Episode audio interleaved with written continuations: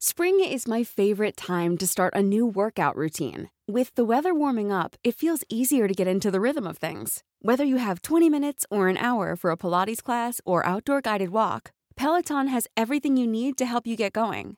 Get a head start on summer with Peloton at onepeloton.com. El cadáver de Doña Pilar. Historia escrita y adaptada por Eduardo Liñán para relatos de horror. Durante muchos años estuve trabajando como camillero en una clínica del Seguro Social acá en Nuevo León. Hacía muchas labores dentro del nosocomio, pero creo que la más notable y el motivo de esta historia es la que ocurre cuando me terminé enrolando en la morgue. Fui responsable durante varios meses del traslado y precaución de cadáveres de los distintos pisos. Cuando las personas que ingresaban al nosocomio perecían debía llevar sus cuerpos al anfiteatro. En ese lugar eran preparados y a veces colocados en ataúdes. Así duré mucho tiempo hasta que por varias jubilaciones tuve que apoyar en el área de la morgue. Tenía que colocar y preparar los cuerpos. El hospital tenía un crematorio y un velatorio que estaba dentro de las mismas instalaciones y como tenía experiencia manejando muertos me colocaron en este punto para apoyar al área. Recogía el cadáver, preparaba el ataúd, vesté a los muertos y otro tipo de cosas dependiendo la necesidad. Debo decir que mi trabajo no me agradaba del todo. Durante ese tiempo que estuve en ese sitio pude ser testigo de diferentes cosas. Había dolor, angustia, mucho sufrimiento por parte de la gente que fallecía. Nunca vi algo fuera de lo común como espíritus andando por ahí caminando las ánimas. Habían compañeros y personas que me contaban estas anécdotas, de cómo eran estas situaciones de mirar a la gente muerta rondando por los pasillos, provocándote al mismo tiempo los mayores de los sustos. Pero claro, nunca me pasó algo como eso, pero también todo eso terminaría cambiando. Tenía un compañero de trabajo cuyo nombre era Vicente. Él me contó una historia muy especial sobre uno de los difuntos que había trasladado a la morgue. Había preparado el cadáver para que la carroza fúnebre se lo llevara. Ya sabíamos cuál era la rutina para cada servicio funerario. En esa ocasión no sería algo extraño que mientras llegaba la carroza nosotros como ayudantes nos quedáramos al pendiente del cuerpo. Este obviamente ya estaba preparado para que se lo llevaran. Se podría decir que era un periodo de descanso muy corto, apenas minutos en lo que el muerto se iba. Mi compañero estuvo esperando el servicio funerario durante varios minutos. Fumó y tomó algún refrigerio mientras miraba el cadáver. Pero algo se le hizo bastante extraño. Pues es que en esa zona donde entregábamos los cuerpos siempre estaba ausente de personas. Era un sitio algo alejado con solamente una entrada y salida para la calle de donde entraba el vehículo. Fuera de eso, todo estaba bardeado y clausurado sin muchas puertas para acceso, de tal manera que era imposible que alguien anduviera ahí. Solamente estaba Vicente y un ayudante del médico. Los legistas y doctores que generalmente trabajaban ahí habían salido a comer y era el cambio de turno. Así que para mi compañero fue una larga espera pero le llamó la atención la presencia de alguien más. Escuchó claramente como si alguien caminara descalzo en el piso encerado que forma parte de las instalaciones. Las lámparas comenzaron a parpadear, y ese dora formol que era constante en el sitio se hizo más penetrante. Se levantó del asiento y corrió a investigar quién se había metido. Lo siguiente que miró al dar vuelta de un pasillo fue precisamente a este difunto que tenía esperando la carroza. Estaba sentado en la mesa de acero donde se preparaban los cadáveres. Era el mismo tipo, su mismo semblante enfermo de piel amarilla y apenas unos cabellos cubriendo la calva. Los ojos grises complementaron el cuadro desolador que estaba mirando el espectro de alguien observándolo detenidamente.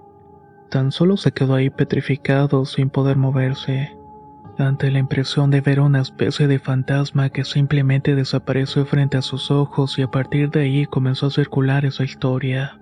No lo creíamos algunos y yo en especial no creía que hubiera fantasmas merodeando los pasillos del hospital.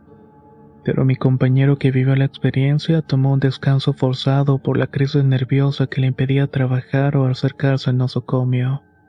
Afirmaba que a partir del momento en que vio aquel cadáver es que ya no pudo estar en paz. Miraba constantemente rostros y cabezas tras los cristales de las ventanas. Esa experiencia traumática con el tiempo lo volcó en la esquizofrenia y alucinaciones todo el tiempo. Así que tuvo que jubilarse mucho antes. A partir de esos rumores tuve una idea muy vaga en mi mente sobre si aquello que enfrentó fue cierto o una excusa para irse. Pero mientras pasaban los días y los cadáveres iban llegando, a veces tenía que apoyar también al velatorio. Ellos tenían una camioneta de traslado que a veces manejaba y otras que solamente acompañaba como copiloto. Iba como ayudante para recoger los difuntos y llevarlos a la morgue y los preparaba para la velación de tal suerte que una tarde teníamos la orden de ir a recoger a un difunto que había perecido luego de una larga lucha contra el cáncer. Se trataba de una mujer de aproximadamente 70 años. Tenía un cuadro de cáncer muy agresivo en los huesos según el parte médico. Por esa razón es que falleció sin remedio en su cuarto teniendo que trasladarnos para recoger el cadáver. La mujer vivía en una colonia popular al norte de la ciudad. Íbamos un par de compañeros y yo en la camioneta de traslados, siendo un camino bastante largo y tedioso, pues además estaba lloviendo. El mal tiempo nos hacía tener un poco de ansiedad. Queríamos llegar y terminar lo antes posible. Cuando por fin llegamos a la casa, efectivamente era un lugar bastante humilde. No había grandes lujos y la casa de blog apenas tenía reboque. El techo era de reluciente lámina, habían varias personas congregadas afuera, quizás familiares de la difunta. Otras mujeres y vecinos lloraban desconsoladamente, pero había otros de aspecto notable por su falta de impresión en el rostro. Estos iban vestidos de negro y parecían estar orando. Pero lo más extraño al momento de entrar en la casa es que sentí que algo me dio un bajón tremendo.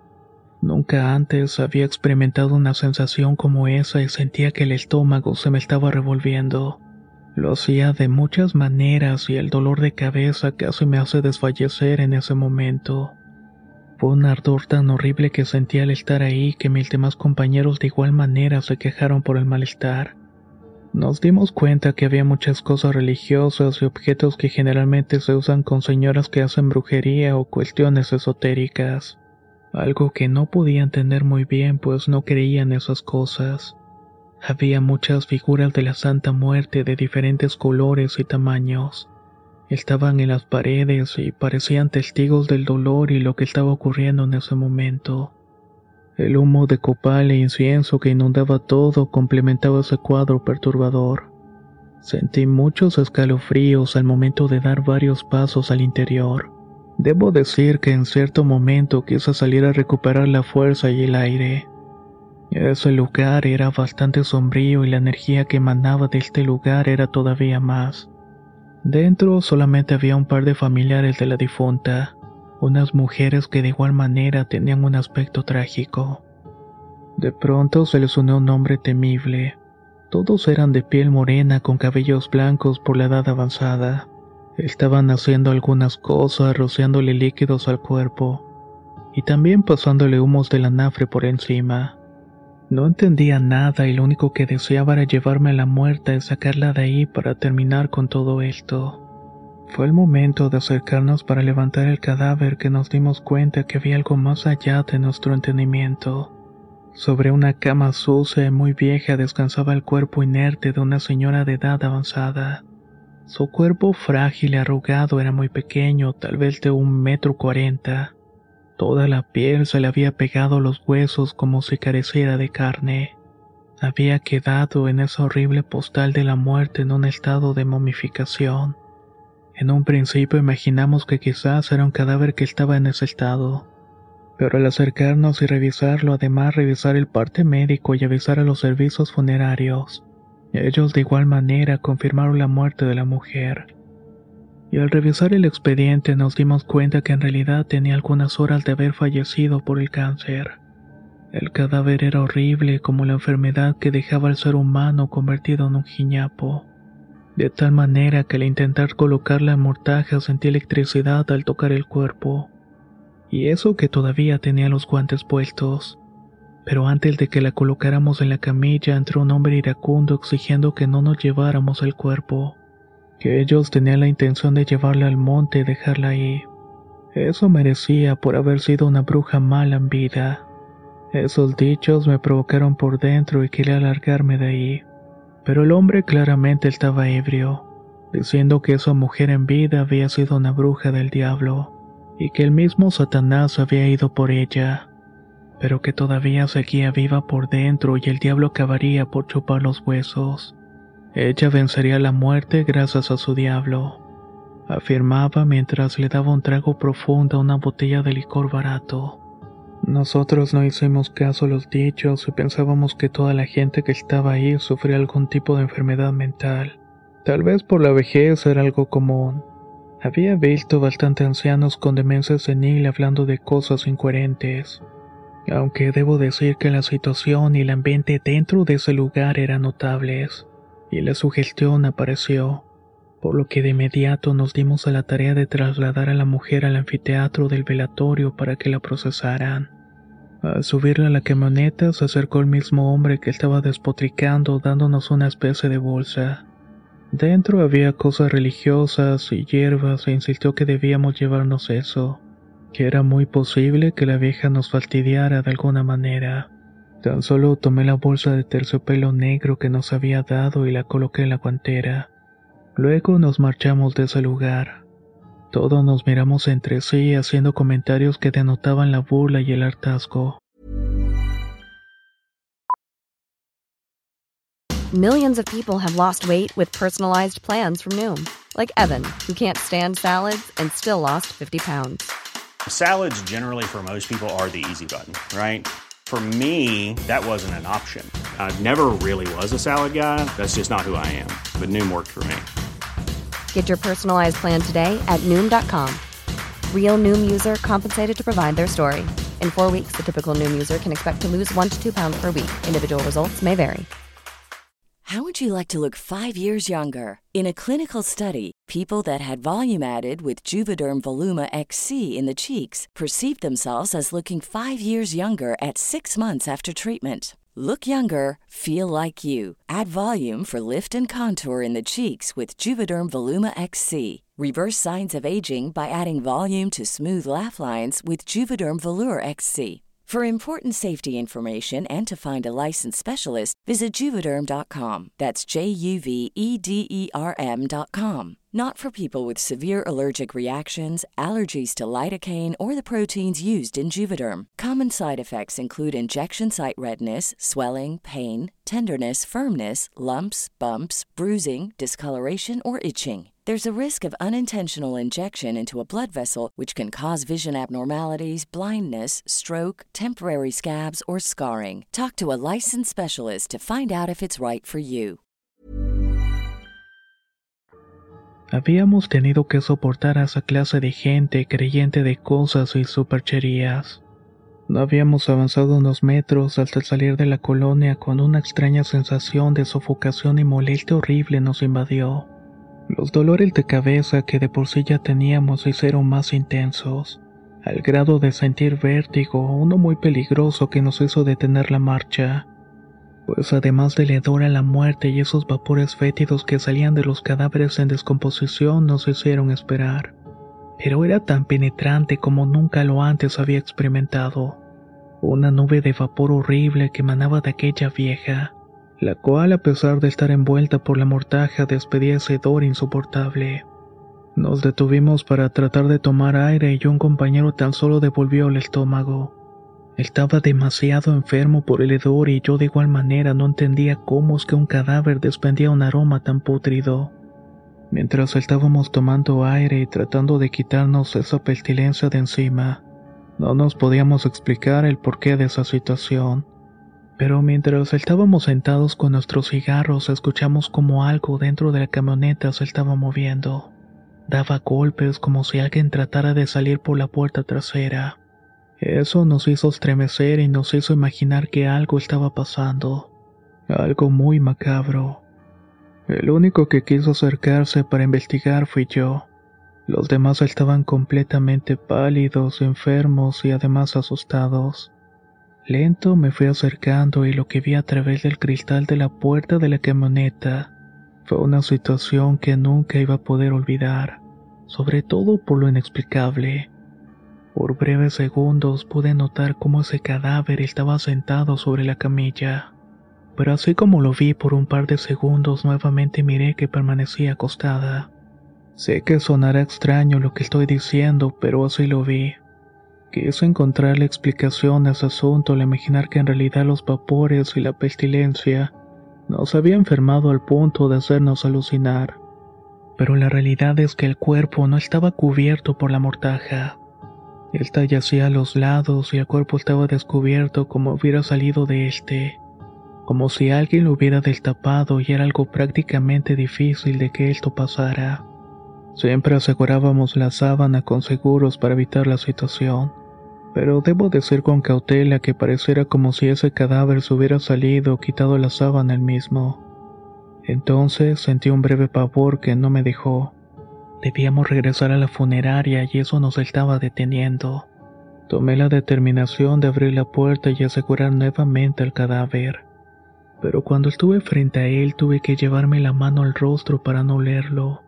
Se notaba grasoso, descompuesto, como si la putrefacción se hubiera acelerado. Lo más extraño de todo es que tenía el estómago reventado. Era como si los gases de la descomposición hubieran dado cuenta del cuerpo frágil. Quizás había pasado eso. Esa era la razón por la cual estaba apestando tanto. Le hallé cierta explicación a todo lo que estábamos experimentando, pero de alguna manera sentía temor por alguna razón. Lo aseguré nuevamente y decidí manejar mientras mis compañeros trataban de recuperarse. Cuando por fin llegamos al velatorio tuvimos que pedir ayuda para sacar la camilla. Lo llevamos hasta la sala donde preparábamos los cuerpos y los colocaban en los ataúdes. En esa ocasión la familia prefirió cremar el cuerpo de aquella mujer. Al entregarlo a la guardia sentimos un gran alivio de dejarlo ahí, pero todavía el asco prevalecía en nosotros. Sucedió que debido a una situación laboral en que había poco personal, tuve que terminar apoyándole al cargado del velatorio en ese momento. Era un tipo mayor que tenía experiencia de manejar cadáveres, pero era bastante despreocupado con los mismos. No los trataba con respeto como se debería, pero de todas maneras hacía grandes trabajos al presentar los cadáveres a los deudos. Al momento de que comenzó a trabajar en el cuerpo se escandalizó por el estado que presentaba. Nos hizo un reclamo, pero sobre todo debía reportar la situación porque no podía recibir un cadáver de esa manera. Al acercarme para ver de qué estaba hablando, con espanto noté que los restos de la vieja se habían podrido todavía más. Solo quedaban los huesos y una masa sanguinolenta y pútrida. Lo único que conservaba más o menos presentable era el rostro cadavérico.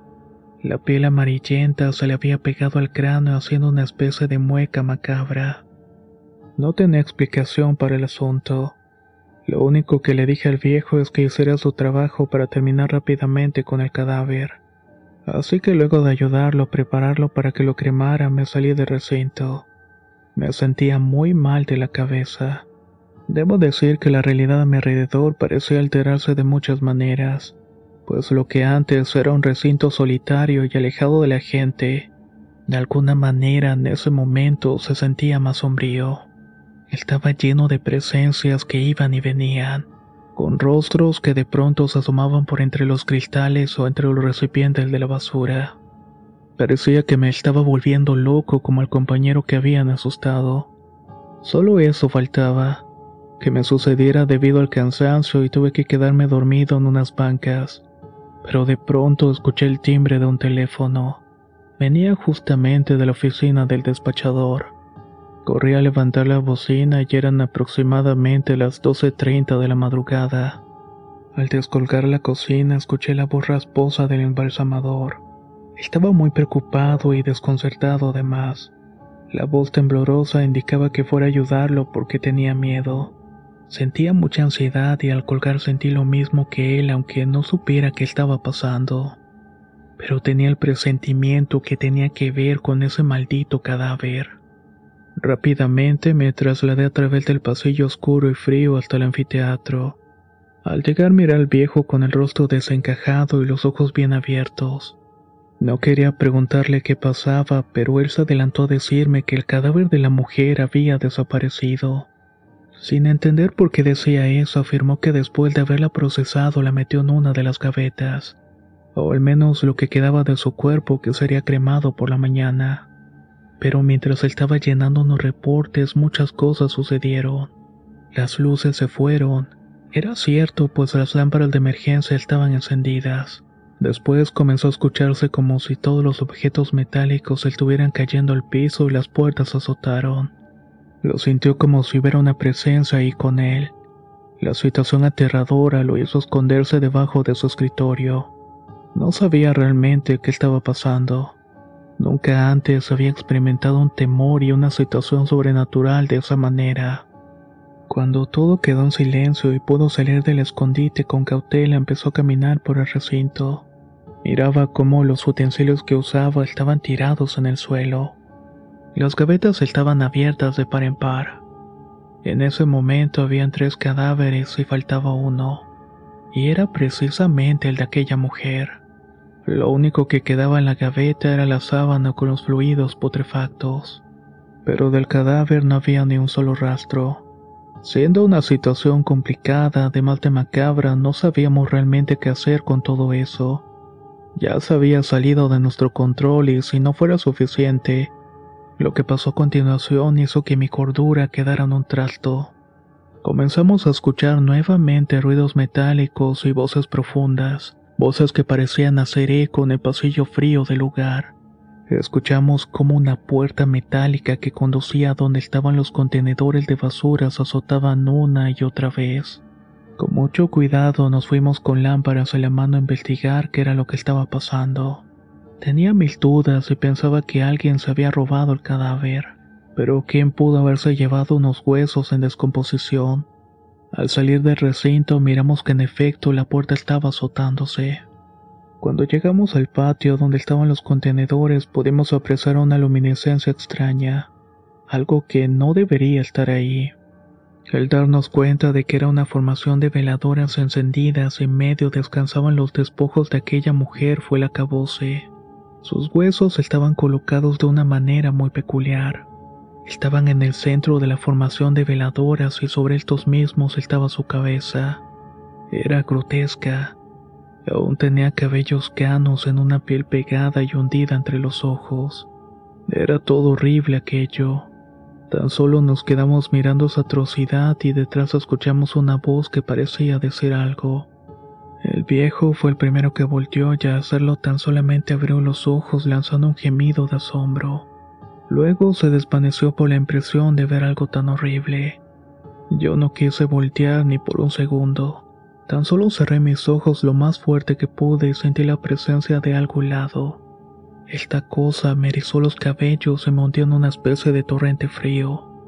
Estaba allí, lo primero que vino a mi mente fueron las palabras de aquel viejo cuando dijo que el diablo iba a venir por esa mujer. No sé cuánto tiempo pasó, pero cuando comencé a sentir calor de nuevo y la tranquilidad, ahí fue cuando volví a abrir los ojos.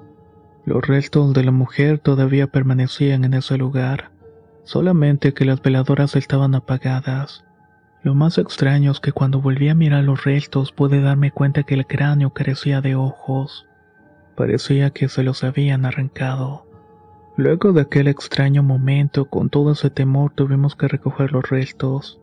El viejo estaba realmente mal y su conciencia y su mente estaban trastornados.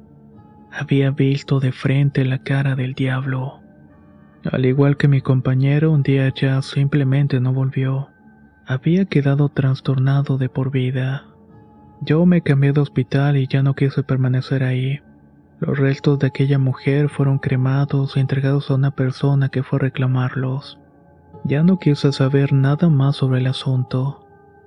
Por el momento sigo tomando terapias para superar mis temores, ya que las pesadillas no me dejan dormir por las noches.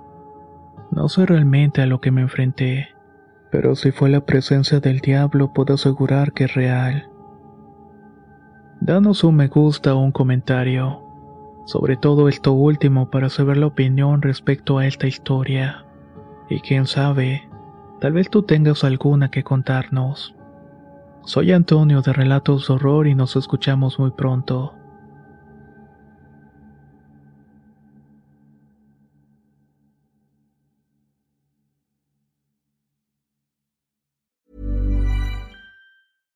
How would you like to look five years younger? In a clinical study, people that had volume added with Juvederm Voluma XC in the cheeks perceived themselves as looking five years younger at six months after treatment. Look younger, feel like you. Add volume for lift and contour in the cheeks with Juvederm Voluma XC. Reverse signs of aging by adding volume to smooth laugh lines with Juvederm Volure XC. For important safety information and to find a licensed specialist, visit juvederm.com. That's J U V E D E R M.com. Not for people with severe allergic reactions, allergies to lidocaine, or the proteins used in Juvederm. Common side effects include injection site redness, swelling, pain, tenderness, firmness, lumps, bumps, bruising, discoloration, or itching. There's a risk of unintentional injection into a blood vessel, which can cause vision abnormalities, blindness, stroke, temporary scabs, or scarring. Talk to a licensed specialist to find out if it's right for you.